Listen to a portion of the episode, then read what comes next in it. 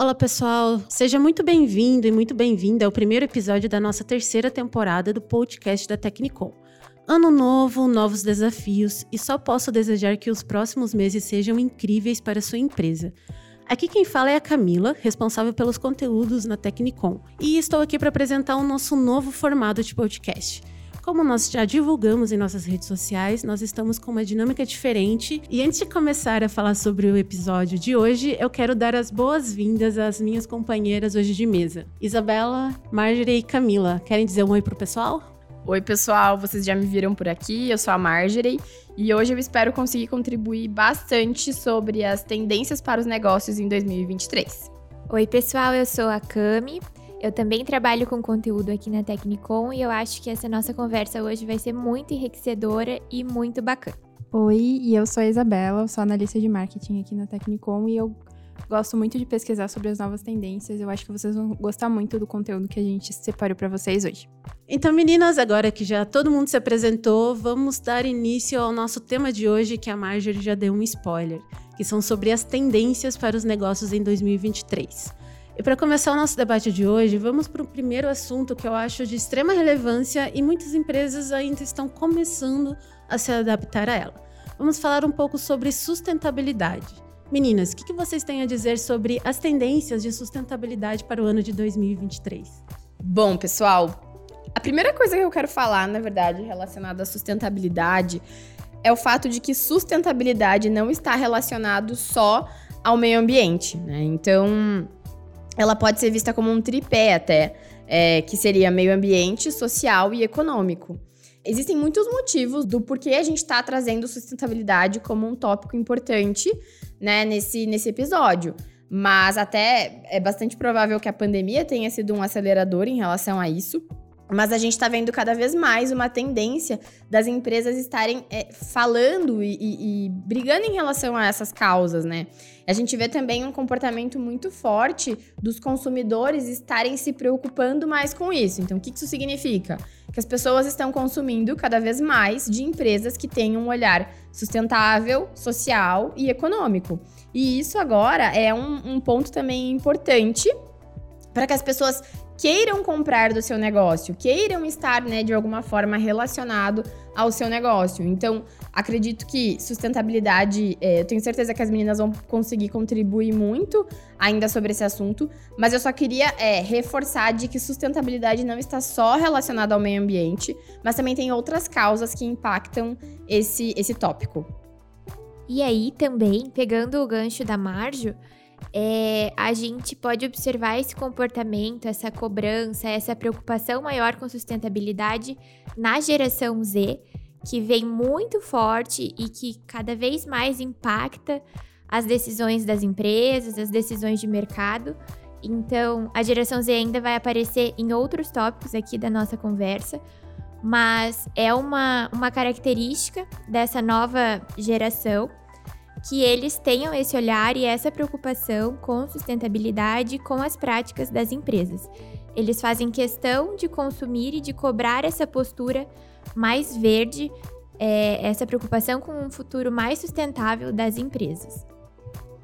E é interessante até o que a Camila acabou de falar, porque essa nova geração ali que vem de 1995 até 2010, mais ou menos, eles preferem comprar de marcas que têm um propósito social muito claro. Até uma pesquisa de 2021 de uma consultoria americana Avas, ela fala que 64% dessa, dessa nova geração prefere e pesquisam as marcas que elas vão comprar antes de, de é, realizar uma compra nova com uma marca nova.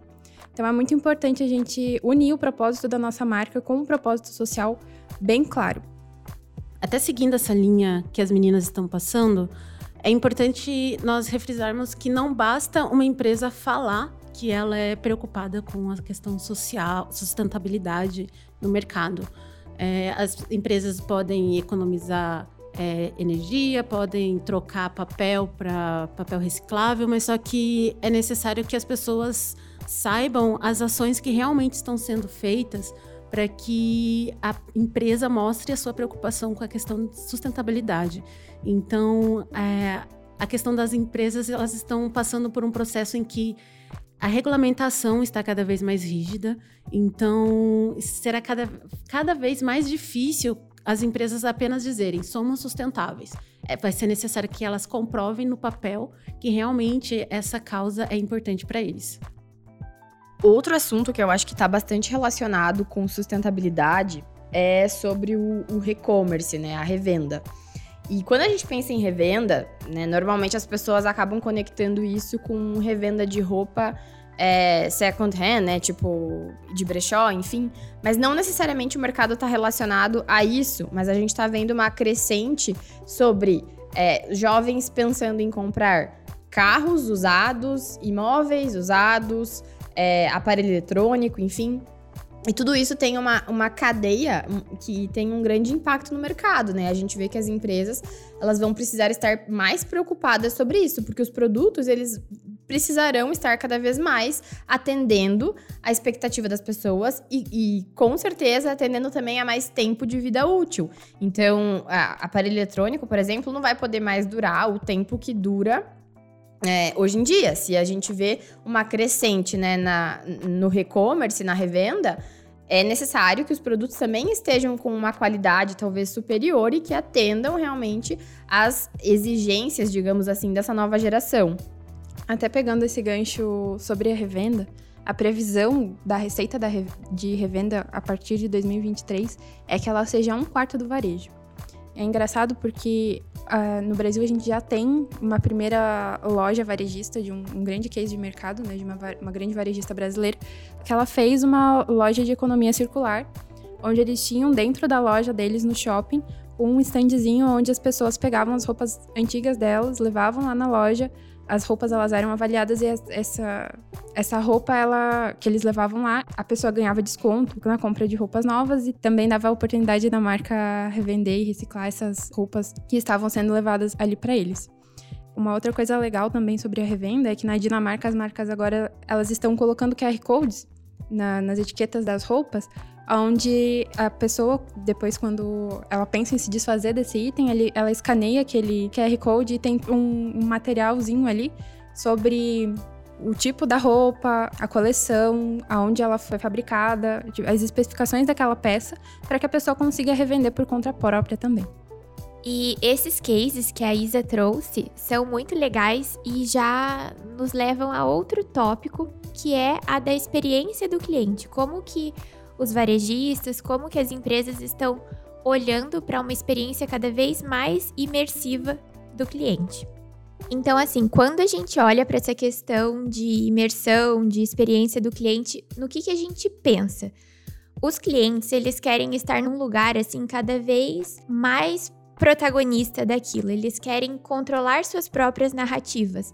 Que a gente observa também, novamente, na geração Z, uma questão muito forte de autoexpressão, então, ter esse domínio, ter esse papel assim do agente ativo nessa relação comercial é muito importante para os clientes a partir de agora e essa tendência provavelmente vai se fortalecer. A experiência digital do cliente continua sendo uma prioridade, e aí, quando a gente pensa em experiência digital, a gente está olhando para retenção de cliente, e é aquela frase, uma velha conhecida de todos nós, que o custo de você reter um cliente é muito menor do que o custo de você adquirir um novo cliente. Então, por isso que é tão importante que as empresas estejam com esse olhar preocupado para as experiências digitais, para as experiências offline e como integrar tudo isso para oferecer um serviço, para oferecer um produto, um atendimento diferenciado para o consumidor. Quando a gente olha para a experiência digital, a gente está pensando em todo ponto de contato online com o cliente. Então, a tua jornada de compra começa onde? Se a gente olha para rede social, se a gente olha para e-mail marketing, se a gente olha para site, para blog, seja lá o que for, todos esses pontos de contato vão definir essa experiência no mundo online com o seu cliente. E para que isso funcione, para que isso gire, a comunicação precisa estar tá bem integrada e bem fluida. E um adendo aqui que é, que é bem bacana da gente pensar, e aí não só como empresa, mas também como consumidor, é a experiência com chatbots. Porque, por exemplo, Imagino que muitos de nós aqui não gostam de ter essa experiência com uma conversa muito robótica, muito engessada e que não soluciona a tua dor naquele momento. Então, um adendo e uma tendência que vem também é o uso cauteloso de chatbots. Para informações assim bem básicas, bem rotineiras que a pessoa realmente encontre resposta para aquilo que ela está pesquisando com um atendimento via chatbot. Mas sempre lembrando que o ideal é uma comunicação human to human. Então, do outro lado, você está conversando com pessoas. Sempre ter isso em mente para oferecer uma experiência humanizada e personalizada e que o cliente se sinta como prioridade máxima na tua empresa. Seguindo a linha que a Camila tem passado, até é importante nós ressaltarmos ali a importância de, das empresas elas serem omnichannel. Nós já falamos sobre esse assunto no episódio 18 do nosso podcast. Se você quiser dar um pause aqui, pode escutar o nosso episódio para entender um pouquinho mais. Mas de forma simplificada, o ser uma empresa omnichannel é importante entender que não é a mesma coisa que ser multichannel. Quando você é uma empresa omnichannel, significa que todos os seus canais estão ligados. Existe uma conexão entre eles. A pessoa pode mandar, o seu cliente pode mandar um e-mail. Se ele ligar na empresa, o atendente, né, o responsável pelo atendimento ao cliente, eles vão identificar ali o atendimento feito por e-mail, porque tudo está conectado no mesmo sistema. Então, até por isso, é, a gente acha importante ressaltar a importância de uma empresa ter um, um sistema de gestão dentro da empresa. É essa necessidade de você sempre centralizar todas as informações, seja feita por um cliente durante a compra, toda a experiência que ele foi, que ele alcançou, seja no atendimento pós-venda, seja durante para retirar uma dúvida durante uma ligação, por e-mail, mensagem WhatsApp, ou se não até mesmo um atendimento presencial. Essa é a essência de ser um canal omnichannel, né? a importância das empresas hoje em dia. E é importante também a gente ressaltar que não é somente o varejo que deve trabalhar com ser um canal omnichannel. É necessário que todos os tipos de negócios se adaptem, porque os clientes hoje em dia querem que as empresas sejam o que chamamos no mercado de digital, que eles sejam tanto uma empresa offline, onde as pessoas possam ir até a empresa e construir um relacionamento, ou seja, por meio digital ou até mesmo a fusão entre os dois. Bom, até é, contribuindo com o que a Camila tá falando, a gente vê também uma crescente muito grande sobre as vendas via Dark Store. Quando a gente pensa em Omnichannel, a gente está pensando né, realmente em canais de comunicação. Mas qualquer tipo de canal onde a empresa tenha, esteja de alguma forma acoplada, precisa existir uma ligação, né? Somente em 2020 saiu um relatório da Web Shoppers falando que o e-commerce brasileiro ele ganhou mais de 13 milhões de novos consumidores. E agora, um pouco mais recente, a gente está vendo a crescente em relação às vendas via Dark Store, que são lojas consideradas escuras, que não tem, né, uma capa bonita, digamos assim, não tem toda aquela digitalização que algumas empresas têm, mas que serve muito mais para armazenamento, separação e entrega de produtos. E, e tá tendo uma crescente muito grande em relação a isso, porque o consumidor, ele não tá mais tão preocupado em olhar e entender o histórico de uma empresa, mas também de ter uma boa experiência. Então, se a pessoa vai, faz um teste, faz uma compra em uma dark store, mas ela recebe o produto rápido, tem um retorno efetivo, consegue fazer de entrega, devolução, né? Todo, todo esse, esse caminho muito bem feito, ela se sente confiável para comprar novamente e a gente vê também é, uma crescente em relação a esse modelo de compra que está super relacionado a, ao omnichannel, né? Porque se a gente está no meio, no meio de rede social, a gente, de certa forma, está esperando que existam essas, essas conexões entre canais de diferentes tipos. E antes de darmos sequência nos nossos temas, é, você deve estar se perguntando qual é a relação entre criar uma experiência imersiva do cliente e sustentabilidade? Por que, que elas são importantes para uma empresa? Sobre isso, é, eu tenho uma, um case de mercado bem interessante que junta o que a Marjorie falou lá no início. As empresas elas precisam pensar na sustentabilidade não só na questão do meio ambiente, mas também pensar no social e no econômico da empresa também. A gente tem uma marca americana de iogurtes que ela paga um salário muito acima da média para os funcionários. O dono dessa empresa, ela costuma, ele costuma falar que a sustentabilidade ele gera lucro. e não o contrário, não vai ser o lucro que vai gerar sustentabilidade. Então, a partir disso, ele tenta trabalhar muito bem um clima dentro da empresa para que os funcionários dele se sintam felizes. 10% da empresa ele é dividido entre os funcionários. Ele tem um programa para ajudar refugiados, né, a, a emprego. Também ele fundou uma ONG para ajudar esses refugiados em todo o mundo. Ele tem, juntamente com essa pegada de pagar salários melhores para os funcionários, essa ONG também luta para diminuir o gap salarial entre, entre homens e mulheres. Como eles são uma empresa focada em alimentação saudável, eles também ajudam startups pequenas a serem incubadas e ganharem investimentos. E também ele procura criar um, um, ecossistema ali em volta da empresa com fornecedores que tenham certificações com responsabilidade social, com responsabilidade com o meio ambiente, para que, juntando todas essas ações, eles tenham uma sustentabilidade dentro de 100% das áreas da empresa, sabe? Esse case que a Isa comentou só reforça aqueles pontos que a Marjorie trouxe no início de que sustentabilidade não está relacionada apenas ao âmbito ambiental da coisa, mas tem sim a vertente social e a vertente econômica. A empresa precisa cada vez mais ser sustentável nesses três aspectos. E aí, Camila, se você me permite, eu já queria puxar outro tópico para a gente falar um pouquinho sobre personalização. Por que então que a personalização é um tópico muito importante quando a gente pensa em transformação digital e inteligência de mercado e em experiência imersiva? Porque as empresas estão tentando oferecer cada vez mais é, estratégias subjetivas, mas quando eu digo subjetiva, eu quero dizer no sentido de despertar um sentimento, despertar uma sensação, porque pós-pandemia, as pessoas estão procurando conforto nas marcas, nos lugares onde elas visitam. Então, assim, ter esse cuidado, ter essa preocupação em oferecer uma experiência que gere uma conexão emocional com o seu público, vai fortalecer muito a tua marca nesse sentido de personalizar a experiência do teu shopper. Dentro dessa questão, Cami, de personalização, as empresas devem se perguntar como essa personalização é feita. É interessante que hoje em dia tudo é baseado em dados. Já foi o tempo em que as pessoas iam pelo eu acho que o meu público gosta disso, eu acho que o meu público não gosta disso. Para as empresas funcionarem, para as campanhas, seja a produção de novos produtos, novos serviços, tudo deve ser baseado e orientado por dados. Então, quando falamos em dados, ele é um componente essencial para a execução de um projeto, execução de uma estratégia de negócio, execução de vendas. As empresas precisam focar no consumidor. Elas não podem simplesmente abrir mão de entender e antecipar as expectativas e as demandas que vêm do mercado.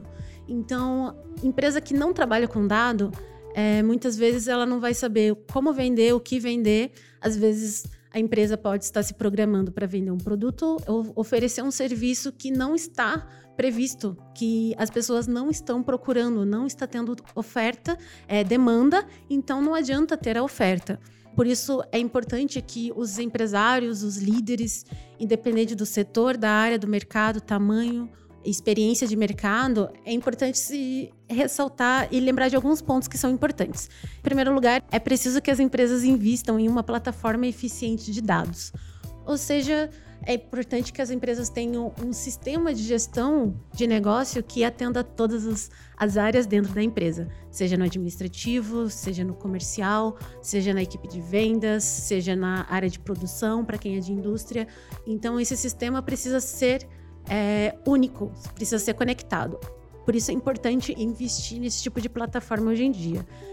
Outra questão que é importante levar em consideração é a criação de uma política de captação integrada de dados. Um tema que está em alta, mas que muitas empresas ainda não estão levando muito em consideração é a questão da lei da LGPD. A gente pode até mesmo falar um pouco mais tarde sobre isso. A Isabela, que está aqui com a gente, ela conhece muito bem, já conseguiu se aprofundar em muito sobre esse tópico. Pode ser que depois, ou até mesmo em outro episódio, se vocês mandarem e-mail pra gente, pedirem, a gente pode criar um episódio focado nisso. Mas também é importante todos os empresários e empreendedores entenderem sobre a política de captação integrada de dados. Outro tópico importante nessa questão de dados é a questão da base de perfil de consumo. Ou seja, dentro de uma empresa pode ser que existam vários tipos de clientes, ou até mesmo diferente do negócio no mercado. Por exemplo, antigamente nós víamos na própria publicidade, víamos que as campanhas eram feitas em massa. Hoje em dia, com a internet, as campanhas são muito mais segmentadas e os públicos são cada vez mais nichados.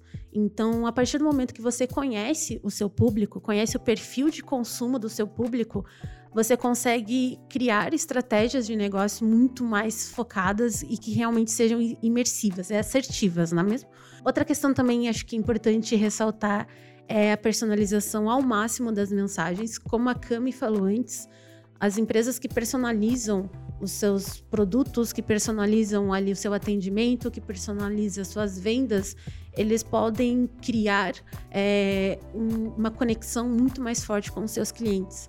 E não basta você ter clientes, é importante você construir um relacionamento com eles, criar uma conexão, e isso você vai perceber que vai ser um motivo deles não trocarem a sua empresa pela concorrência. Não é porque o preço é melhor, mas eles fazem questão de se manter como clientes fiéis e eles vão ser ali os promoters da sua marca, né? Eles vão vender sem pedir nada por isso. E outros pontos que são importantes você pensar em premiar os seus clientes mais fiéis. Então, aquele grupo de consumidores que realmente investe no seu negócio, que compra seus produtos, que solicita seus serviços, eles gostam de coisas personalizadas, eles gostam de se sentir como se fossem parte da família. Então, por exemplo, invista em premiações, ofereça mimos, mande, seja uma mensagem personalizada, pode ser um e-mail, e você vai perceber que o seu público vai ficar cada vez mais fiel à sua marca. E por último, os dois últimos tópicos eu acho importante você, vocês levarem em consideração também. É criar KPIs, né, para migração de clientes, ou seja, você criar ali métricas para acompanhar a, o crescimento de clientes, toda a conversão de clientes, a sua base de clientes, clientes que estão sem consumir, aqueles que os produtos que consomem. E também, por último, é muito importante você treinar a sua equipe para que ela seja capaz de atender todas as os tópicos, as etapas anteriores que foram citadas aqui. E também, se a sua equipe não for treinada, eles não vão manter o padrão de qualidade de vendas e você não vai conseguir alcançar todas as suas metas.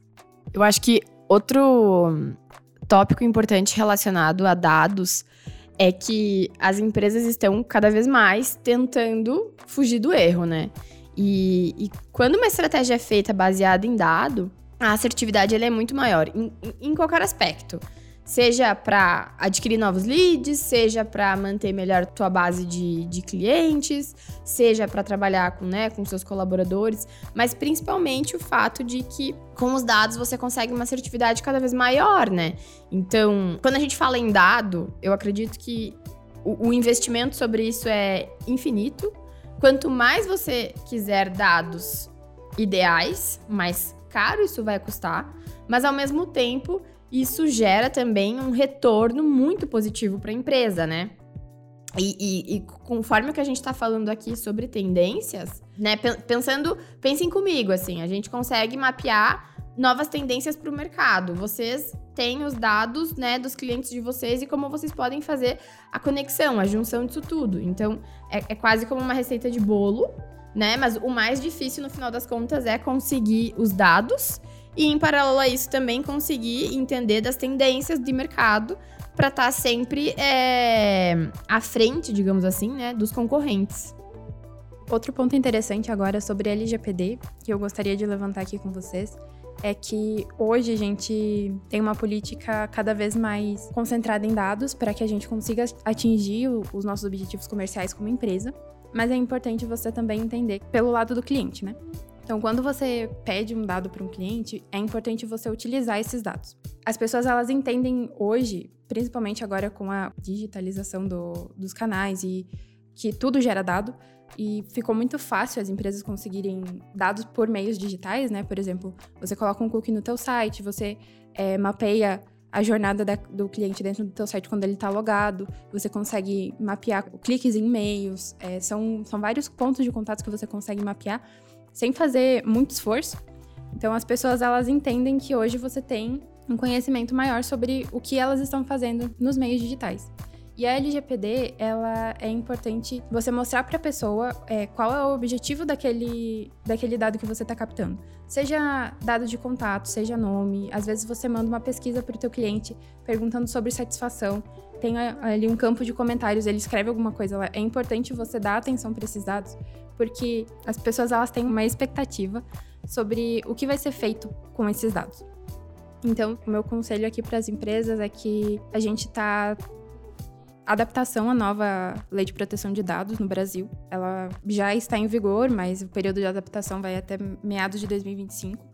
Então, é importante você já se preparar hoje para cumprir os termos dessa lei e ter uma política de dados clara que esteja disponível para os seus clientes. Seja para a hora que ele clica lá no teu site, vai para a política para ele saber é, o que, o, como vocês tratam esses dados, como que ele é coletado, como que você utiliza, se é para fim de marketing, se é para fim de pesquisa, se é para fim comercial e só peça dados que você vai usar. Então, se você está pedindo um dado, use esse dado, porque ele vai transformar a experiência do teu cliente numa coisa muito mais satisfatória do que você ficar naquele achismo de, ah, eu acho que o meu cliente vai gostar de A, sendo que você tem um dado ali no teu sistema que mostra que o teu cliente gosta de B. E antes de seguirmos para o nosso último tópico das tendências para 2023, acho que vale a pena fazermos uma overview do que vimos até agora. Nós já falamos sobre a questão de sustentabilidade, nós já falamos sobre a questão de experiência imersiva do cliente, falamos sobre a necessidade das empresas é, investirem em canais omnichannel para que tenha a, a, que sejam todas integradas, tenham conexão, a questão do digital que o pessoal fala, que é a questão também entre estar é, comprar ou visualizar no mundo digital, mas também ter acesso a possibilidade de ir até a loja, conhecer a empresa no mundo físico também. Falamos também um pouquinho sobre a importância dos dados, da necessidade das empresas investirem em dados e também na necessidade de investir em sistemas que centralizam e disponibilizam esses dados para que toda a empresa use, seja a equipe de atendimento, pós-vendas, a equipe de marketing, seja ali o pessoal de produtos, arquitetura de produtos, o pessoal até mesmo de logística. E agora vamos para o nosso último tópico, que ele fala sobre a questão do equilíbrio e simplificação dos clientes que eles buscam hoje hoje, principalmente pós-pandemia, é, a maneira com que as pessoas pensavam, agiam, trabalhavam, compravam, consumiam, tudo mudou. Então, até mesmo como nós já batemos bastante na tecla, a nova geração, né, a geração Z, ela está mudando, diferente da geração millennials, diferente dos baby boomers, então, é importante nós começarmos a pensar nas empresas não somente como separados. Existe o mundo business e ali o mundo social, as pessoas. É necessário que haja essa integração. Então, meninas, quem quer falar sobre essa busca pelo equilíbrio e também pela simplificação que as empresas podem oferecer para os seus consumidores? Marjorie, você? Pode ser comigo sim, Camila. Um tópico bastante importante, gente, é que a gente tá vendo uma tendência cada vez maior sobre o entretenimento. Acredito que a pandemia acelerou talvez um pouco essa necessidade da gente precisar ficar recluso e depois, né, poder ter contato com o mundo como a gente sempre teve. Mas hoje a gente tá vendo cada vez mais uma aceleração em relação a todos os tipos de experiência relacionada a pessoas. Então eu tenho certeza que vocês estão ouvindo falar sobre a experiência do colaborador, a experiência do cliente, a experiência como um todo, né? E é basicamente isso que realmente está acontecendo. A gente está há, há um tempo atrás muitos se falavam sobre o, o e-commerce está dominando o varejo, que né, todo mundo estava tendendo a consumir muito mais na internet do que no meio físico. Isso não deixa de ser uma verdade, mas ao mesmo tempo as pessoas estão se preocupando cada vez mais em estarem presentes em ambientes que fazem sentido para elas. Então, é possível que sim, o, o, o seu cliente queira estar comprando no seu e-commerce, mas ao mesmo tempo ele queira ir até sua loja para viver a experiência de comprar na sua loja, né? É, é bastante comum isso, principalmente na geração Z e geração millennium de gostar de estar presencial, né, em lojas, a gente vê também uma crescente em modelos de lojas diferentes. Então, por exemplo, algumas lojas de cosméticos estão fazendo uma experiência de loja diferente, que você consegue pensar numa caixa de presente diferente, você participa do processo de embalagem para que o presenteado, a pessoa que está sendo presenteada, por exemplo, tenha uma experiência ainda melhor quando for abrir esse pacote. Então a gente vê assim uma sequência de fatores que, que está é, levando as pessoas a estarem presencialmente nas lojas para que elas consigam viver essas experiências. E eu dei aqui um exemplo sobre varejo, porque é até um pouco mais fácil da gente conseguir exemplificar, colocando né, na questão da loja, mas obviamente que a gente consegue também ver esse tipo de comportamento numa indústria. Então, uma indústria pode criar um produto muito mais baseado na experiência do seu consumidor final, ou até criando um showroom para que as pessoas consigam visualizar esses produtos antes de consumir. E quando a gente fala em experiência, a gente não está falando de experiência do consumidor final, toda a cadeia precisa viver uma boa experiência com você. Seja se você é o fornecedor que, né, B2B, um negócio B2B também precisa ter uma, uma boa experiência com o seu produto e dentro da sua empresa. Inclusive, pessoal, quando a gente pensa um pouquinho sobre experiência, tem outras três palavras que estão muito em alta e que vão continuar muito em alta, porque é novidade ainda, precisa Precisa que todo mundo ganhe uma maturidade digital para que isso aconteça de forma eficiente.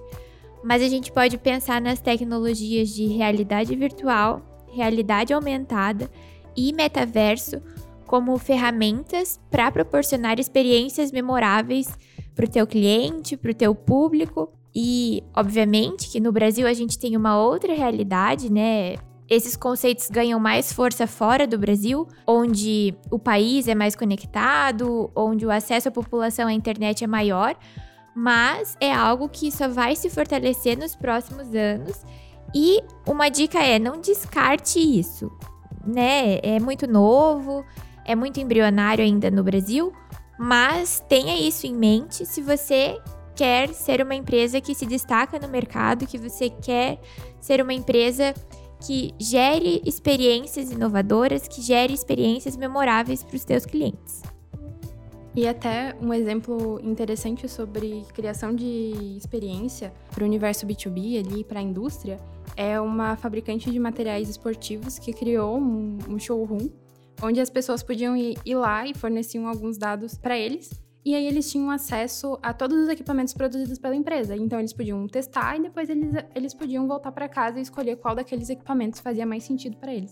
Isso é um exemplo muito claro do que a indústria pode fornecer de experiência para o consumidor final sem realmente vender para eles. Além de fortalecer também a questão de, de presença de marca, porque você está criando ali um ambiente seguro para a pessoa passar o, o tempo livre e conhecer os produtos para se tornar ali uma relação duradoura. Uma outra ação que uma indústria pode fazer também é investir em logística, porque quando a gente fala de experiência de compra, a gente precisa hoje, com a questão do mundo digital, né, ter uma entrega cada vez mais rápida e eficiente. Então, quando a pessoa compra o, o seu produto, seja uma empresa, seja consumidor final, é importante que ela tenha essa experiência de compra rápida e eficiente.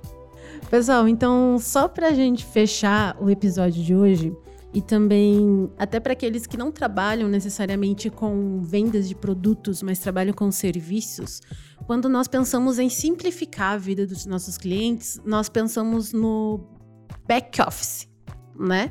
Então, tudo deve ser feito para que a vida, digamos, né, o dia a dia dos nossos clientes sejam simples. E a simplicidade Pode ser estranho até falar isso, mas as pessoas prezam pela simplicidade, seja no atendimento, seja durante a compra.